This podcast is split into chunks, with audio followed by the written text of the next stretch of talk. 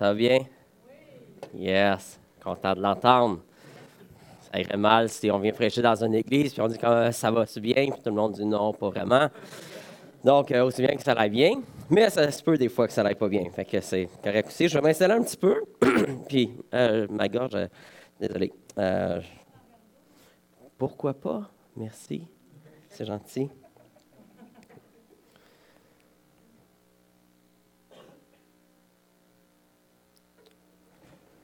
Donc oui, c'est vraiment un privilège d'être ici euh, ce matin. Puis, euh, euh, donc pour ceux qui ne me connaissent pas, c'est ça, je, en fait, je suis originaire de Val d'Or.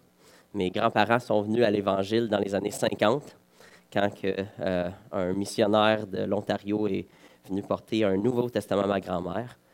Puis ma grand-mère a pris ce Nouveau Testament-là, l'a donné à mon grand-père. Mon grand-père s'est mis à lire. Euh, puis, il a découvert euh, le salut à travers Jésus-Christ, euh, à travers la lecture. puis, il faut vraiment que je réussisse à partir mon timer parce que sinon, je vais vous parler ça bien trop longtemps. Là, n'y arrive pas pour l'instant. Ça va pas bien long. Ah, voilà. Alors, oui, c'est ça. Donc, mon, mon grand-père a donné sa vie à Christ dans les années 50. Ensuite, ma grand-mère. Donc, j'ai le, j'ai le privilège d'être un chrétien de troisième génération. Euh, mon père était également pasteur. Euh, puis, euh, moi, en fait, je ne pensais pas à devenir pasteur. Merci, Mira.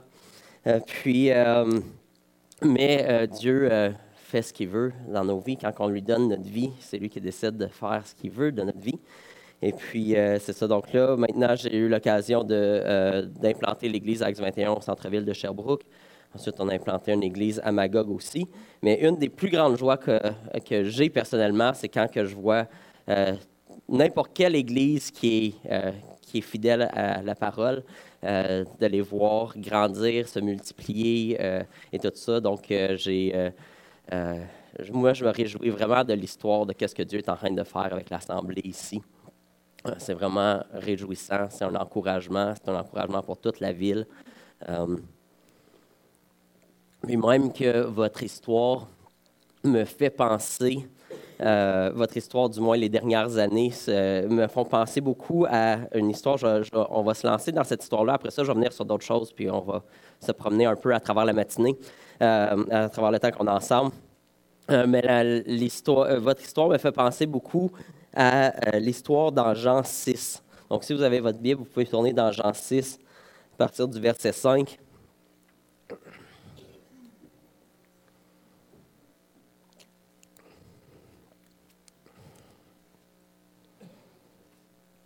Donc Jean 6 au verset 5 nous dit, Jésus leva les yeux et vit une grande foule venir vers lui. Il dit à Philippe, Où achèterons-nous des, des pains pour que ces gens aient à manger? Il disait cela pour le mettre à l'épreuve, car lui-même savait ce qu'il allait faire. Philippe lui répondit, Les pains qu'on aurait pour 200 pièces d'argent ne suffiraient pas pour que chacun en reçoive un peu un de ses disciples, André, le frère de Simon-Pierre, lui dit, Il y a ici un jeune garçon qui a cinq pains d'orge et deux poissons. Mais qu'est-ce que cela pour tant de monde? Jésus dit, Fais asseoir ces gens. Il y avait beaucoup d'herbes à cet endroit. Ils s'assirent donc au nombre d'environ cinq mille hommes. Ça, c'est probablement sans compter les femmes et les enfants. Jésus prit les pains, remercia Dieu et les distribua aux disciples qui les donnèrent à ceux qui étaient là. Il leur distribua de même des poissons autant qu'ils en voulurent. Lorsqu'ils furent rassasiés, il dit à ses disciples, Ramassez les morceaux qui restent afin que rien ne se perde. Ils les ramassèrent donc et ils remplirent douze paniers avec les morceaux qui restaient des cinq pains d'orge après que tous eurent mangé. Donc moi, la, chose qui euh, m'encourage toujours dans ce passage-là, euh, puis qui qui est, toujours intéressant, c'est que Premièrement, Jésus a compassion de la foule, il voit la foule. Donc, même nous, ici à Sherbrooke, la réalité, c'est que Dieu veut nourrir la foule de Sherbrooke avec l'Évangile. Il veut nous, les nourrir spirituellement. Il, veut, il, a compassion des gens qui n'ont pas cette nourriture spirituelle-là. Puis, puis, on voit que Jésus sait ce qu'il va faire. Il sait comment il va s'y prendre pour, euh, pour nourrir la foule. Mais il met quand même ses disciples à l'épreuve. Il leur dit comment on va faire pour nourrir cette foule-là? Puis nous, on peut se poser la même question. On se dit comment est-ce qu'on fait avec ce qu'on a pour nourrir toute la foule, la population de 170 000 à Sherbrooke? Puis, euh, puis là, on voit qu'il y a euh, Philippe qui a une première idée. Il dit ben, on va calculer qu'est-ce que ça prendrait financièrement pour pouvoir nourrir tous ces gens-là. Donc, assez rapidement, il se rend compte que ça prendrait beaucoup d'argent, puis que c'est probablement pas la meilleure solution mais il apporte quand même ça à Jésus. Il constate, je pense que ça va être impossible. Euh, ensuite, on a André qui, lui, apporte une idée un peu ridicule. Si on y pense dans le texte, imaginez, vous avez une foule de 5 à 15 000 personnes, puis là, Jésus dit comment on va les nourrir. Puis tu arrives, tu dis, ben, il y a un garçon qui a cinq pains et deux poissons des fois, on pense pas qu'il y a de l'humour là, mais c'est quand même un peu. J'imagine que André devait le dire à reculons, quasiment. Puis, même lui, il mentionne, il dit Mais c'est quoi ça pour nourrir tant de gens Donc, lui-même, il ridiculise un peu son idée en disant Je sais que ça n'a pas vraiment rapport que je dise ça. Euh, puis ensuite, tu as le petit gars qui donne ses cinq pains et deux poissons. Puis, Jésus, à ce moment-là, demande l'obéissance des disciples. Il dit OK, faites-le asseoir. Fait imaginez les disciples, à ce moment-là, ils ne savent pas encore ce qui va se passer. Ils sont comme aïe aïe. Là, on va dire à tout le monde de s'asseoir, de se mettre en rangée, tout ça, pour pouvoir recevoir à manger. Tout le monde pense qu'ils vont manger. Puis nous, on le sait très bien qu'il y a juste cinq pains et deux poissons. Donc, il a vraiment fallu l'obéissance des disciples par la foi. Euh, puis, mais ce qui est beau à voir, c'est que Jésus prend tout ce que ces disciples-là ont apporté, tout, ce qui, que les gens ont apporté. Donc, il a, pris la constatation que c'était impossible humainement. Il a pris l'idée ridicule. Il a pris le lunch du petit garçon, puis il a pris l'obéissance des disciples, puis il a nourri la foule. Donc, ce, qui est, ce, beau dans toute cette histoire-là, puis qui est encourageant pour nous, puisque moi je vois aussi dans, dans votre assemblée, c'est que Dieu, pour nourrir la foule, il n'a pas besoin euh, en, fait, peu importe on est euh, quel nombre de croyants, Dieu sait qu'il est capable de se servir du petit nombre pour rejoindre la foule. Il, sait qu'il est capable de, prendre le petit peu qu'on peut lui donner pour le, faire, multiplier. Puis c'est vraiment l'histoire que je crois que vous êtes en train de vivre, où ce que par la foi, vous avez choisi de dire, OK, ben, on ne peut pas donner ce qu'on n'a pas, mais donnons à Dieu ce qu'on a, puis voyons ce qu'il va faire avec. Puis je trouve, puis on voit la multiplication qui se passe ici dans les, dans, les dernières années, le cheminement et tout ça. Puis c'est vraiment une joie, un privilège, c'est un encouragement. Moi, je me réjouis tellement de voir ce que Dieu est en train de faire ici. Euh, les frères et sœurs d'Axe 21 vous saluent. Ils sont vraiment heureux aussi. On se réjouit pour vous, on prie pour vous aussi. Euh, donc, euh, merci pour le travail et puis votre fidélité ici à Sherbrooke. Um, ceci dit, je vais prier, puis après ça, on va se lancer dans d'autres réflexions par rapport à la mission et toutes ces choses-là. C'est bon? Donc Dieu, merci beaucoup pour euh, cette Église. Euh, merci que c'est ton corps, c'est toi qui la coordonne parfaitement sous toi, la tête euh, qui est Christ. Um, merci que tu as des plans merveilleux pour rejoindre cette ville, puis que euh, cette assemblée ici, puis l'assemblée d'Axe 21, puis les, autres assemblées qui sont à Sherbrooke, euh, toi, tu es capable de les coordonner de façon à rejoindre cette ville avec euh, l'Évangile, de pouvoir nourrir cette multitude. on a compassion de cette multitude-là, et nous avoir encore plus compassion, puis de te suivre dans tes voies, puis de donner ce qu'on a. tu ne nous demandes pas de donner ce qu'on n'a pas, mais on veut vraiment être un peuple qui te donne ce qu'on a. Euh, pour en sauver le plus grand nombre. Amen. Yes. Donc, euh, maintenant, euh, c'est ça, souvent quand je vais dans d'autres assemblées, ce que j'aime faire, c'est de, de parler de la mission, de c'est quoi la mission de l'Église, dans le but euh, de nous aider à réfléchir puis à voir c'est quoi les implications de, euh, de ce que Dieu est en train de faire sur la terre, c'est quoi les implications de nous en tant que croyants, les implications d'être chrétiens aujourd'hui en 2017 au Québec, etc.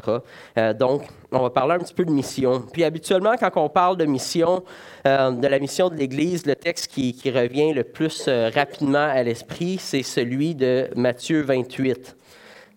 Matthieu 28, je vais vous faire parcourir plusieurs passages aujourd'hui, je suis désolé, mais ça devrait bien se passer quand même. Ça va faire la pratique. puis pour les habitués, ben, on va faire un petit jeu facile. Donc, Matthieu 28 au verset 18. Ça nous dit, Jésus s'approcha et leur dit, Tout pouvoir m'a été donné dans le ciel et sur la terre.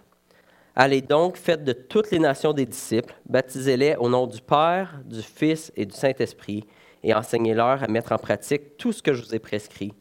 Et moi, je suis avec vous tous les jours jusqu'à la fin du monde. Donc, la mission de l'Église, on le voit euh, là où la, mission que Jésus donne à ses disciples, c'est de dire allez par tout le monde, allez dans toutes les nations, faites des disciples, euh, baptisez-les, enseignez-les à le mettre en pratique, etc. Donc, on voit que la mission de l'Église, c'est de faire des disciples. Mais la question se pose tout de suite c'est quoi un disciple? Parce que, puis on va se poser la question. OK? Fait qu'on fait un petit jeu interactif. C'est quoi un disciple? Puis il y a beaucoup de bonnes réponses, fait que soyez pas stressés si ce n'est pas exactement la réponse euh, que quelqu'un d'autre pense que ça devrait être. OK? Donc, on peut tous se lancer. C'est quoi un disciple? C'est quelqu'un qui suit le maître. C'est une très bonne réponse. Qui cherche à ressembler à son maître. Un élève. Quelqu'un qui a de la discipline. Le mot disciple vient de discipline, oui. La même racine. Quelqu'un qui a perdu sa vie et qui l'a donnée à Dieu. OK, donc quelqu'un qui perd sa vie pour la donner à Dieu, au, maître, puis que le maître en fasse ce qu'il veut, oui. Quelqu'un qui se laisse enseigner. Quelqu'un qui se laisse enseigner, oui. Prenant, prenant. Un, apprenant, oui. Un appelé. On a quelqu'un d'autre en arrière. Ceux qui ont été baptisés au nom de Père,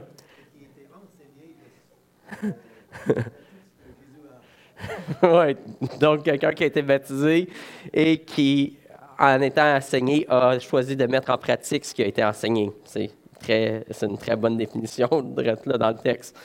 Euh, d'autres idées? Quelqu'un qui met sa confiance, oui.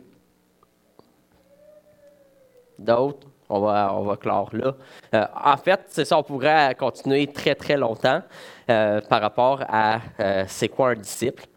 parce qu'on pourrait, il y, a, plein de petites variantes de qu'est-ce que ça ressemble. Puis toutes les réponses qu'on a dites, il n'y a personne qui peut dire Ah oh non, sa réponse n'est pas bonne. toutes les réponses sont sensiblement bonnes. Puis on ramène ça ensemble, puis on dit OK, bon, ben c'est quoi un disciple? Puis, mais nous, on a en tant qu'Église, euh, que le rassemblement des croyants, on a cette mission-là de faire des disciples. Puis on, se rend compte parfois que on, sait un peu ce qu'on fait, euh, ce qu'on essaye de faire, mais des fois, ce n'est pas très précis. Comme, ou même dans une même assemblée, on peut avoir 20 réponses de c'est quoi un disciple. Donc, comment, donc, donc si on, rapporte ça à, euh, euh, disons, une entreprise. Une entreprise a comme mission de fabriquer tel objet, exemple, tel, produit. Euh, donc, ils vont savoir exactement c'est quoi le produit final, à quoi il va ressembler le produit final. Puis, ils vont tous être d'accord que voici le procédé qu'on doit prendre pour produire le produit final. Puis, donc, c'est ça qui va, euh, qui va pouvoir guider cette entreprise-là à savoir, bon, ben, c'est qu'est-ce qu'on fait, comment on s'y prend, est-ce qu'on réussit en bout de ligne? Parce que si en bout de ligne, il dit, quand on regarde à la fin de la chaîne de production, il n'y a pas le produit qu'on voulait faire ou il est de mauvaise qualité, il faut qu'on soit capable d'évaluer ça. Donc, nous, on a quand même le défi, toute l'Église, euh, on, a le défi de savoir c'est qu'est-ce qu'on essaie de produire en bout de ligne, puis à quoi ça va ressembler, puis est-ce qu'on a réussi à faire ce produit-là? Il y a un texte qui dit, qu'on a même la responsabilité d'amener tout être à la maturité en Jésus-Christ, à la stature d'adulte. puis, en fait, ça concerne même pas juste les gens qui sont à l'intérieur des murs ici. On a la mission de faire des gens de l'extérieur grandir à la maturité en Jésus-Christ. Donc, on a un défi qui est énorme. Puis là, tout de suite, on peut commencer à réfléchir à notre passage dans euh, le, passage sur la multiplication des pains, où ce qu'on dit, OK, je pense que la tâche est quand même énorme, est quand même impossible, et il va falloir un miracle de la part de Dieu. Um, ce qui est encourageant, c'est qu'on sait qu'on a un Dieu qui, lui, est capable de faire l'impossible. Um, puis c'est lui qui nous envoie. Puis juste avant, justement, dans le texte, il nous dit Tout pouvoir m'a été donné dans les cieux et sur la terre. Donc il dit J'ai le pouvoir de faire ce que je vous demande de faire. Donc c'est super encourageant à, ce niveau-là. Puis um, quand on, pense justement à la notion de disciple, Um, puis euh, de, ce que Dieu est en train de faire euh, sur la terre. Euh, une des choses que je trouve super intéressante, c'est de faire l'exercice de, chercher dans les Écritures qu'est-ce que Dieu était, si on, si on se pose la question, qu'est-ce que Dieu cherche réellement à faire dans le monde? C'est quoi son but? C'est quoi le but de la création? C'était quoi le but de la mort de Jésus-Christ, puis de sa résurrection? c'est qu'est-ce que Dieu est réellement en train de vouloir faire? Puis, euh, euh, souvent, on va, on va arriver à des réponses assez, euh, assez précises par rapport à ce que Dieu est en train de faire. Donc, on dit, bon, ben, Jésus est mort pour me sauver de mes péchés. Est-ce que c'est vrai? Oui, c'est vrai. Puis on va dire, ben oui, mais Dieu, ce qu'il est en train de faire, il est en train de le faire pour sa gloire. Est-ce que c'est vrai? Oui, il est en train de le faire pour sa gloire. Puis, il est en train de. Euh, il fait ça pour se former un peuple qui lui appartient. Est-ce que c'est vrai?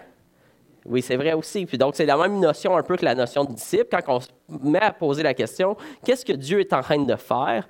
Euh, parce que ce qu'on comprend de ce que Dieu est en train de faire sur la terre, puis dans toute l'histoire de l'humanité, ça va déterminer aussi, ça va avoir un effet sur notre compréhension de c'est quoi un disciple qu'est-ce que Dieu est en train de vouloir produire comme disciple.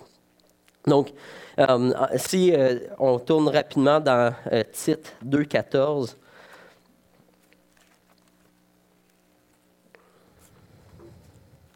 donc c'est dans le Nouveau Testament.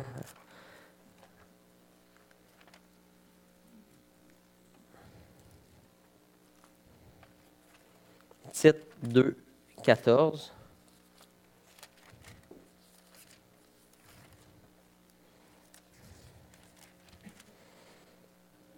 ça nous dit la chose suivante en nous parlant de Jésus-Christ. Ça nous dit, il s'est donné lui-même pour nous afin de nous racheter de toute faute et de se faire un peuple qui lui appartienne, purifié et zélé pour de belles œuvres. Donc juste dans ce texte-là, dans ce court verset-là, déjà on voit trois ou quatre raisons pourquoi Jésus a donné sa vie. Pour nous racheter, pour se former un peuple qui lui appartienne, qui est purifié, et qui est zélé pour des belles œuvres. Donc déjà là, on voit que euh, on peut pas juste dire ah Jésus est mort juste pour nos péchés, puis c'est juste ça l'évangile. La raison qu'il sauve pour nos péchés, c'est parce qu'il veut se créer un peuple qui lui appartienne, qui va être purifié et qui va être zélé pour des bonnes œuvres. Donc déjà, on voit des implications de cette bonne nouvelle-là, du fait qu'on est sauvé par Jésus-Christ. Puis euh, un, des, points de départ euh, que j'aime beaucoup euh, quand on, parle de cette question-là, de qu'est-ce que Dieu veut, qu'est-ce qu'il est en train de faire dans le monde, c'est justement de revenir à Genèse, de dire qu'est-ce, c'était quoi le but de Dieu au tout début du livre?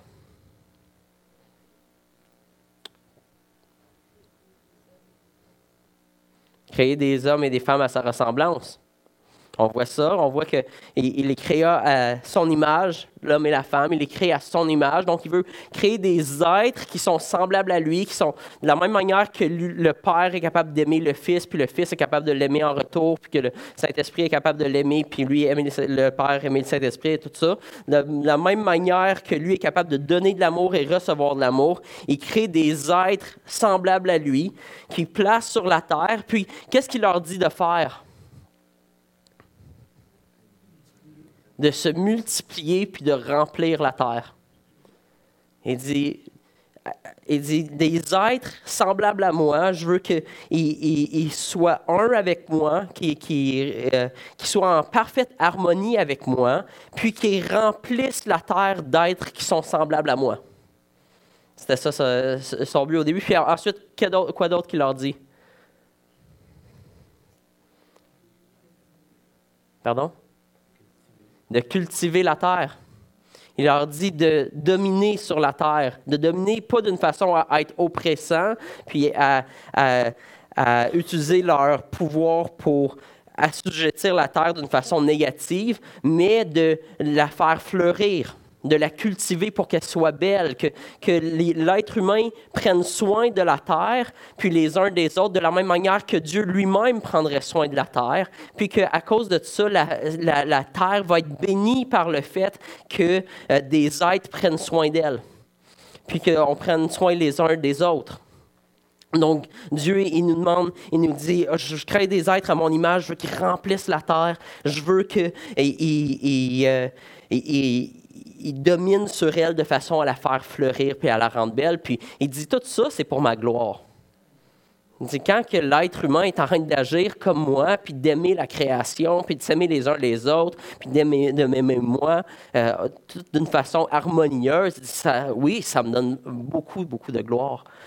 Um, puis c'est une belle chose. Donc là, ensuite, on se transpose de Genèse à Apocalypse. Donc, qu'est-ce qui se passe dans Apocalypse?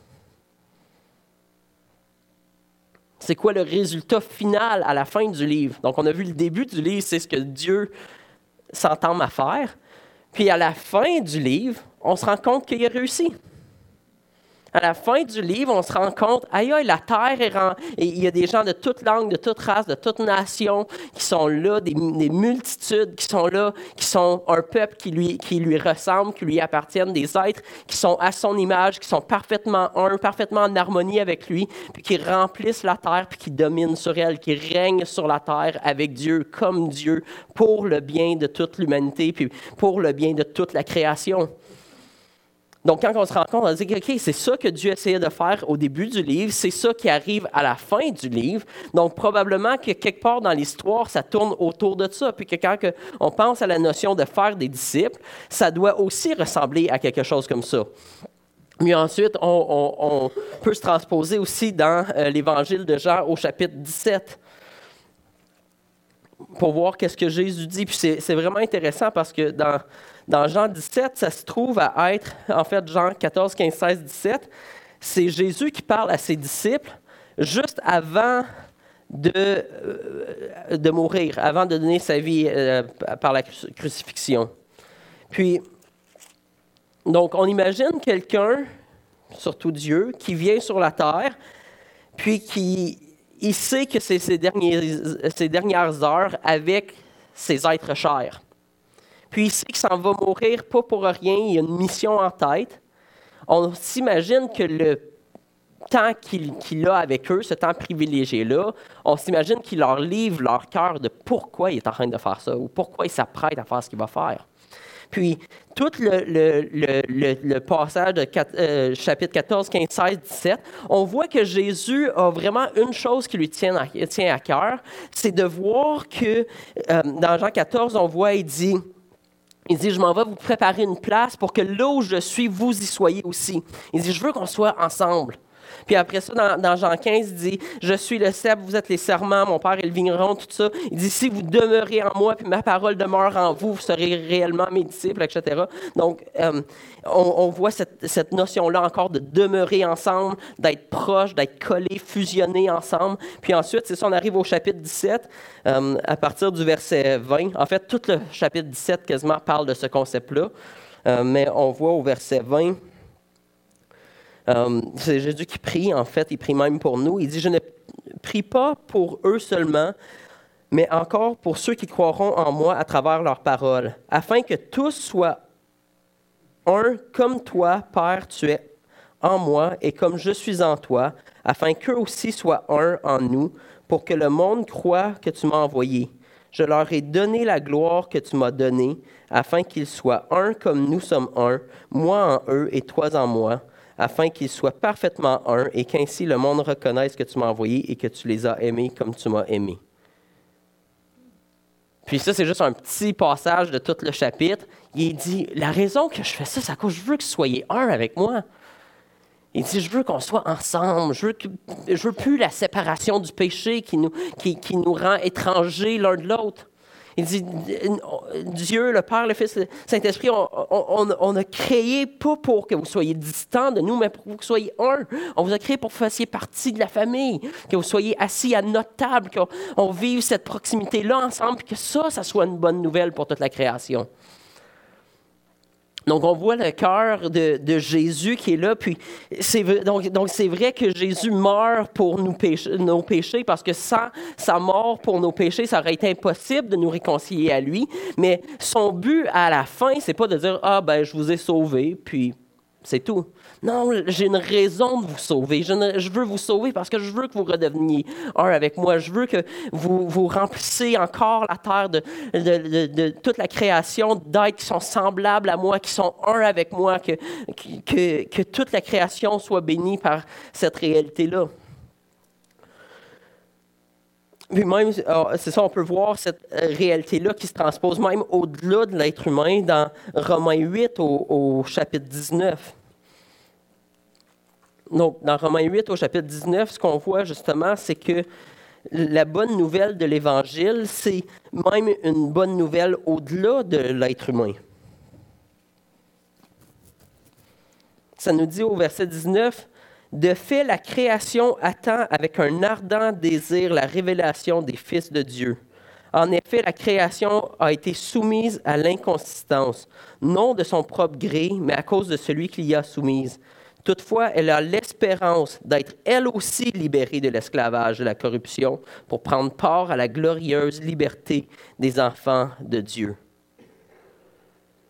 C'est incroyable, même la création, même la nature, même les arbres qui sont dehors, ils soupirent après la rédemption. Ils disent, on veut être libéré du péché. Il dit l'être humain est en train de tout détruire, est en train de détruire même la création, même la nature. Mais, mais la nature soupire, elle dit J'ai hâte que Jésus revienne. J'ai hâte que Jésus rétablisse toutes choses, que toutes choses soit, redeviennent nouvelles. J'ai hâte que Jésus il revienne établir son règne où il n'y aurait plus de rébellion contre Dieu, mais tout le monde va être complètement soumis à Jésus-Christ. La création va être soumise à Jésus-Christ, puis ça va être une bonne nouvelle. Il n'y a rien qui va mieux que quand que Jésus est réellement la tête. Puis le problème de l'être humain qu'on voit dans la Bible, c'est que l'être humain, dès le début, dès le chapitre 3, se dit, me semble que la, vie serait encore meilleure, ça serait encore mieux si j'étais moi-même ma tête. Si j'étais ma propre tête, si je décidais pour moi-même ce qui est bien et mal, me semble ça irait mieux. Mais quand tu as 7,5 milliards d'êtres humains sur la Terre qui essayent de faire à leur tête, ça va pas bien. On ne peut pas marcher en harmonie. On peut pas. C'est impossible de suivre le plan de Dieu quand tout le monde fait à sa tête. Donc, c'est pour ça que Dieu nous donne Jésus-Christ pour dire Je vous donne une nouvelle chance de, de vous soumettre à Jésus-Christ, de devenir disciple de Jésus-Christ, parce que maintenant vous allez reconnaître que c'est plus votre vie quand vous allez être plongé dans l'eau, dans le baptême. Vous dites Non, je veux plus vivre en étant ma propre tête. Je veux ressusciter euh, en étant un avec le Père, le Fils, le Saint-Esprit pour maintenant vivre en soumission et en unité avec le Père, le Fils, le Saint-Esprit pour vivre cette vie nouvelle-là, où ce que moi, je choisis de me resoumettre au Créateur pour rebâtir ce monde-là qui est parfaitement uni en harmonie avec Dieu. Puis c'est intéressant parce qu'à à travers tout ça aussi, euh, c'est intéressant de voir Jésus, lui, résume. Il résume toute cette pensée-là de disciple par la, parole suivante que plusieurs d'entre vous avez sûrement déjà entendue. Il dit Aime le Seigneur, ton Dieu, de tout ton cœur, de toute ton âme, de toute ta force, de toute ta pensée, puis aime ton prochain comme toi-même.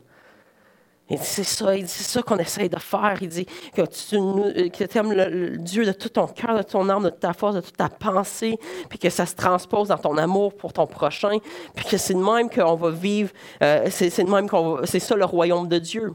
Le royaume de Dieu, c'est quand que, que l'être humain, on est soumis à notre Créateur. Puis on vit de cette façon-là, sans vouloir prendre notre propre chemin, d'être en harmonie avec ce, Créateur-là. Puis, puis une des choses qu'on voit tout au long de, de, la vie de Jésus, c'est que son souci, c'est d'amener les gens à devenir euh, des simples auditeurs à des metteurs en pratique. Il dit, parce que sincèrement, puis ça, je le dis souvent à Acte 21 aussi, c'est facile pour les chrétiens, même aujourd'hui en 2017, de dire Ah oui, moi j'aime le Seigneur de tout mon, Dieu, de tout mon cœur, de toute mon âme, de toute ma force, de toute ma pensée, et mon prochain comme moi-même. Puis c'est relativement facile de dire Ah ouais, moi je suis quand même quelqu'un qui aime. J'aime mon prochain, il n'y a pas de problème. Mais Jésus, Jésus il dit il faut que ça passe à la mise en pratique. Il dit, c'est facile de croire ça, c'est facile de dire qu'on croit ça, mais c'est dans le tangible de la vie de tous les jours que ça joue. Parce qu'on ne peut pas rebâtir un monde nouveau avec Dieu, où ce que tout est soumis comme, puis à la gloire de Jésus-Christ parce qu'on est soumis à lui, si ça reste juste dans notre tête qu'on aime notre prochain. Puis, même dans le passage de Matthieu 28 qu'on a lu au début, puis qui a été mentionné, ça disait euh, enseignez-leur tout ce que je vous ai prescrit pour le mettre en pratique. Donc, Jésus, c'est jamais un concept qu'il veut qu'on comprenne. Il ne veut pas juste qu'on comprenne un concept pour être sauvé. Il veut qu'on croit qu'il est le Créateur, que c'est une bonne nouvelle d'être soumis à lui, que c'est une bonne nouvelle quand on le reflète en vivant dans notre, vie de tous les jours comme lui le vivrait, puis que ça devient une bonne nouvelle pour les autres autour de nous, pour la création et même pour nous-mêmes. Puis, donc, si ça se joue dans la vie de tous les jours, la question c'est c'est quoi la bonne manière de faire des disciples? C'est quoi le curriculum parfait c'est comment est-ce qu'on s'y prend? Parce que notre défi, il, est là.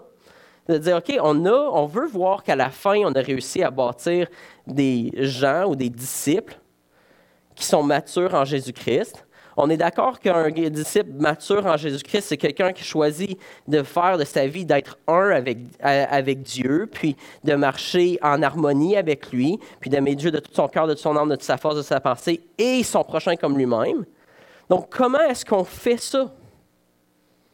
Est-ce que c'est dans une salle de classe? Est-ce que c'est à travers un cahier pour être un bon disciple? C'est des choses qui peuvent être utiles. Mais l'image que Dieu nous donne par rapport à faire des disciples, je crois l'image terrestre qui nous donne le plus, tangible, c'est le fait d'avoir des enfants. Comme les premiers disciples que l'on fait, ou même pour un non-croyant, ce qu'il est en train de faire en prenant un enfant à la naissance, puis à l'amener jusqu'à la vie adulte, s'il est en train de faire un disciple. Il est en train de faire de lui un suiveur d'un maître.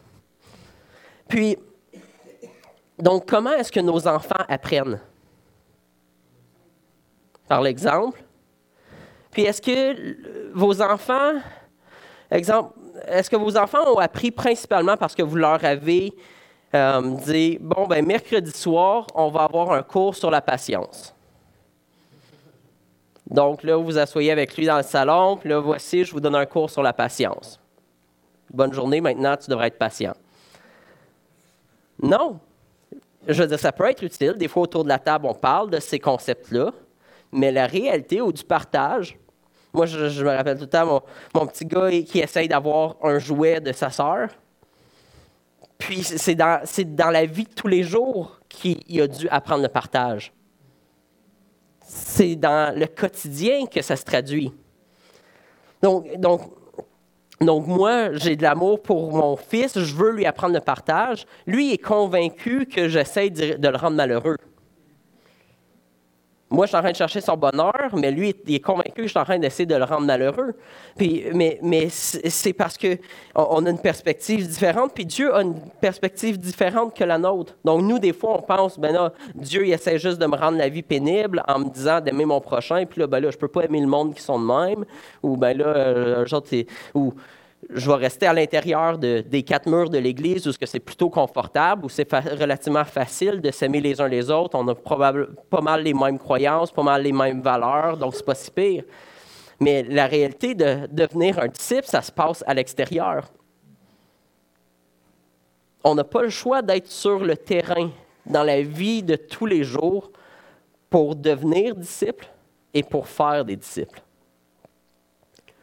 Donc, c'est là qu'on on doit se poser la question parce que toute notre compréhension de l'Évangile, puis du plan de Dieu, puis de qu'est-ce que Dieu est en train de faire, ça va avoir des incidences sur la manière qu'on va s'y prendre pour réussir notre mission. Notre mission, ce n'est pas un dimanche matin. Notre mission, euh, ce n'est pas une réunion de prière. Ça, c'est des choses qui contribuent à la mission. Puis même, on doit se poser la question, est-ce que c'est vrai que ça contribue à la mission? Dans la manière qu'on fait, est-ce qu'on est en train de contribuer à la mission? Est-ce qu'on est tous en train de bâtir des gens qui sont de plus en plus matures, puis non seulement les gens qui sont à l'intérieur, mais les gens qui sont à l'extérieur? Puis est-ce qu'on est en train de... Parce que c'est relativement facile d'aimer son prochain le dimanche matin.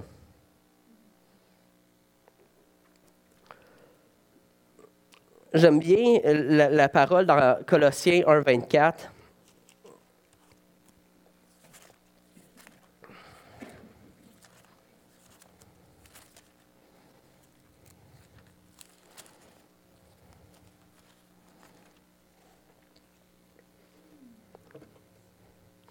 Donc, Colossiens 1, 24.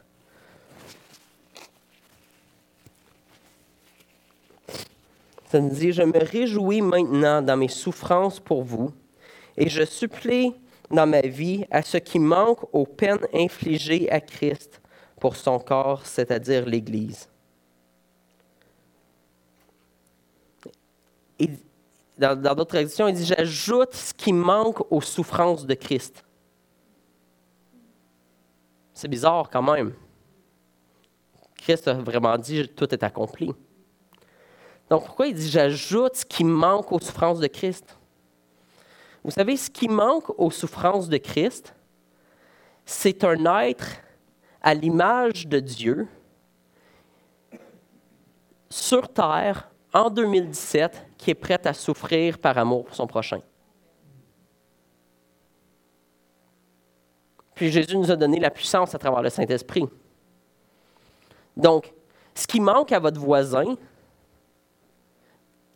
autre que les souffrances de Christ, il a besoin d'un modèle d'un être humain aujourd'hui à la ressemblance de Christ qui est prêt à souffrir pour lui. C'est là que ça se traduit dans, la vie de tous les jours. Jésus-Christ, dans, sa, vie, dans son parcours, il a souffert une fois crucifié à la croix. Le reste de sa vie, ce qu'on voit, c'est que sa souffrance, si on veut, c'est son temps, c'est le fait d'être trahi par les gens que lui aime. Puis, pour nous, le fait d'aimer notre prochain, ça se traduit beaucoup plus par perdre notre temps, perdre notre argent, perdre nos préférences pour pour en sauver le plus grand nombre, pour rejoindre les gens qui n'ont pas connu Christ. Puis ça ça, se traduit autant du côté personnel que même euh, du côté de l'Assemblée. On doit être prêt à sacrifier ce qu'on a de plus précieux, sauf la croix. La, la croix reste le scandale qu'on n'enlèvera jamais. On ne veut jamais enlever le scandale de la croix. Mais on doit chercher, c'est quoi? Toutes les autres choses, je dois être prête à les sacrifier pour mon prochain. Vous savez ce qui fait peur un peu? C'est que d'aimer en action, si on, veut être réel, si on veut être très franc ce matin par rapport à la réalité de ce que Dieu nous appelle, d'aimer son prochain comme soi-même, c'est de ne pas être bien avec le fait qu'il y a d'autres êtres humains sur la planète qui vivent des situations qu'on trouverait inacceptables pour nous-mêmes ou pour nos enfants. Si ton enfant était pris dans le trafic humain, est-ce que tu te démènerais pour trouver une solution? Oui.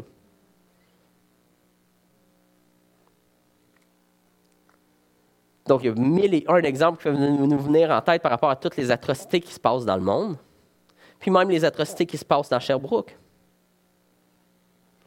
Puis, on doit se poser la question, si j'aime mon prochain comme moi-même, ça veut dire que je ne vais pas être bien aussi longtemps que, que c'est pas réglé, ces choses-là. Si je ne le trouverais pas acceptable pour moi, pourquoi je trouve ça acceptable pour les autres? Puis c'est troublant de, penser à ça parce que là, on se dit, ouais, mais c'est impossible. Je veux dire, on va vivre, je, je, vais perdre toute ma vie à essayer de régler les problèmes du monde, puis j'en verrai pas le bout. Mais qu'est-ce que Dieu demande? Qu'est-ce que Jésus demande? Est-ce qu'il nous demande de lui donner ce qu'on n'a pas? Ou il nous demande de lui donner ce qu'on a? Ce qu'on a vu dans le début avec euh, l'histoire des cinq pains de poissons, c'est Jésus, il ne nous demande pas de donner ce qu'on n'a pas. Mais oui, il est très sérieux quand il nous dit de donner ce qu'on a. Il dit, moi, je vais le faire, le miracle. Il dit, je promets, je promets que je vais pas, le, travail que j'ai commencé en vous, je vais, le finir. Puis il dit, je vous promets, toute pleure, toute injustice va être supprimée. On sait déjà que la victoire est là. Mais Dieu nous invite à être un avec lui, à participer avec lui dans son plan de rédemption, de faire toutes choses nouvelles, de euh, supprimer l'injustice, d'amener les êtres humains à se soumettre à Jésus-Christ pour que ça soit une bonne nouvelle pour tous. Puis quand on y pense, il n'y a pas de plus belle raison de vivre sa vie non plus. Pour quelle raison on voudrait se réveiller le matin?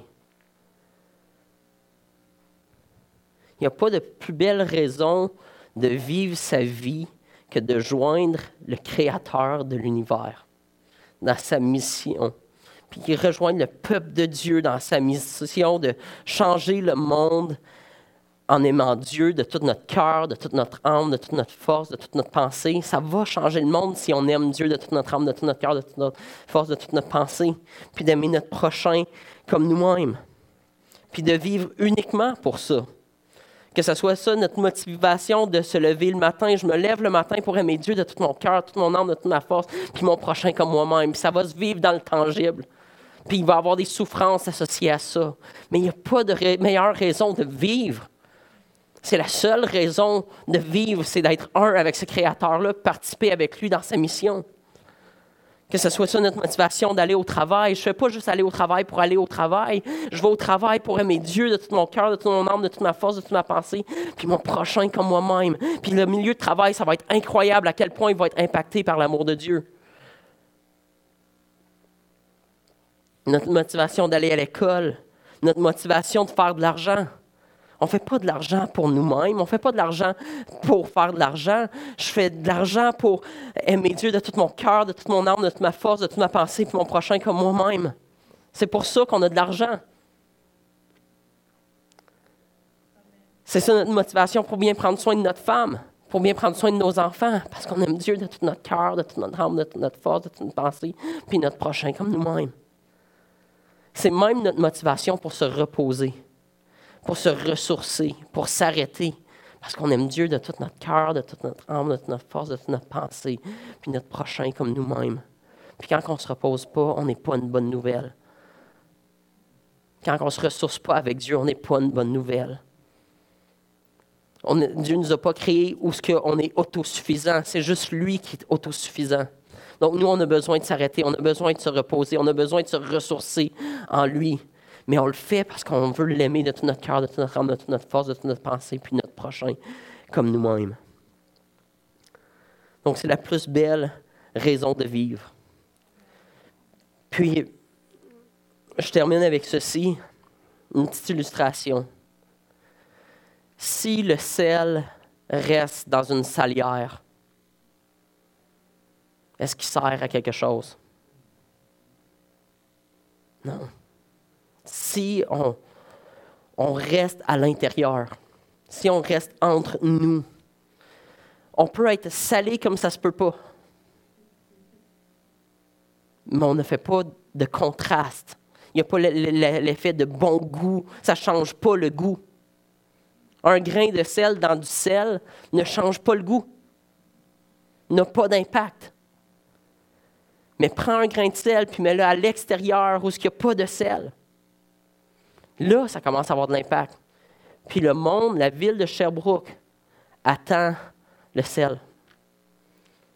La ville de Sherbrooke dit il n'y a, plus de goût à la vie. On ne sait plus vers où on se tourne, on sait plus. Nous, on ne sait plus pourquoi on se lève le matin. Y a-t-il du goût à quelque part? Puis là, on, on dit Viens dans la salière, viens dans la salière. Non, Jésus nous a envoyés faire de toutes les nations des disciples. Sortons le sel de la salière. Soyons une bonne nouvelle. Soyons de l'assaisonnement dans notre ville. Notre ville a besoin de découvrir l'amour de Jésus à travers nos souffrances, qui sommes prêtes à souffrir pour eux, puis être parmi eux, faire une différence dans leur vie, puis qu'ils puissent découvrir le maître de l'univers, puis se dire c'est tellement plus beau quand on se soumet à lui, puis qu'on fait ensemble un peuple qui est soumis euh, sous la tête qui est Jésus-Christ.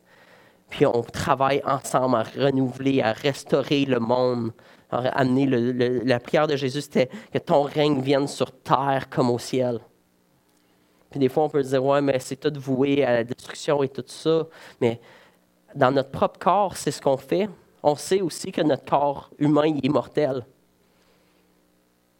Pourtant, on sait que ce qui glorifie Dieu, c'est qu'on prenne soin de notre corps.